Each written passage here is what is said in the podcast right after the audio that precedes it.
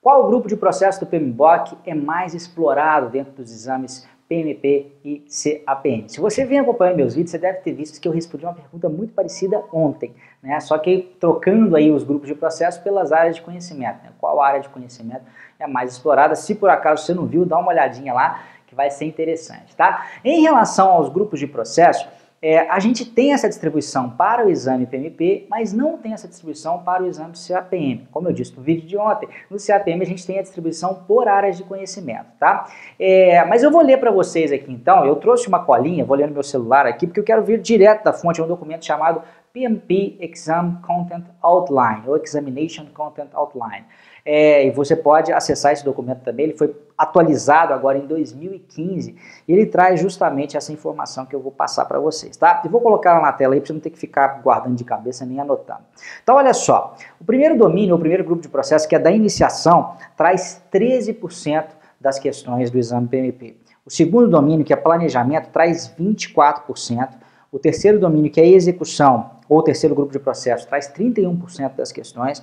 O monitoramento e controle traz 25% das questões e o encerramento traz 7% das questões. Agora, da mesma forma que eu comentei ontem, né, em relação às áreas de conhecimento para o exame CAPM, eu não acho uma boa ideia você ficar querendo focar mais em um grupo ou outro em função dessa questão da quantidade de questões. Porque se você reparar aqui, mesmo aquele grupo que traz uma quantidade relativamente pequena, 7%, né, num universo de 200 questões, são 14 questões. Isso é muita coisa.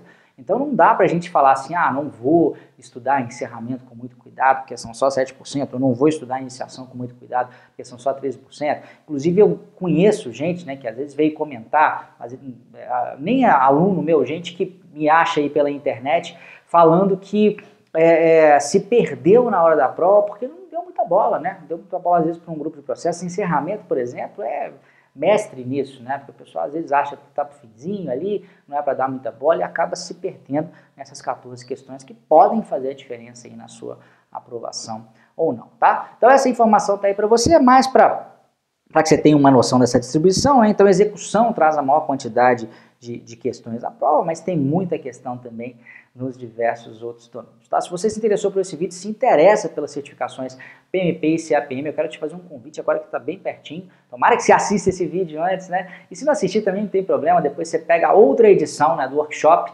Certifica GP. No dia 31 de maio começa a segunda edição desse workshop, né, em que eu vou falar tudo, tudo que você precisa saber sobre as certificações PMP e CAPM. Por que, que elas são importantes né, é, para a sua carreira, qual que é a mais adequada para você, dependendo do momento em que você está na sua carreira e também tudo que você tem que fazer para passar, para efetivamente conseguir né, passar nessa prova e ter um certificado internacional o mais rápido possível. Para participar, basta clicar no link que está em algum lugar nesse vídeo, se não clicar e cadastrar seu e-mail, obviamente. Digita o e-mail, clica no botãozinho e aí você vai receber lá no dia 31 de maio é, é, o nosso comunicado dizendo que o workshop já está no ar, tá? Se você não achar o link, só digitar www.certificagp.com.br na mesma forma, cadastre seu e-mail, a gente se vê a partir do dia 31 de maio, tá? Na primeira edição foram mais de 18 mil pessoas e nessa eu quero você comigo.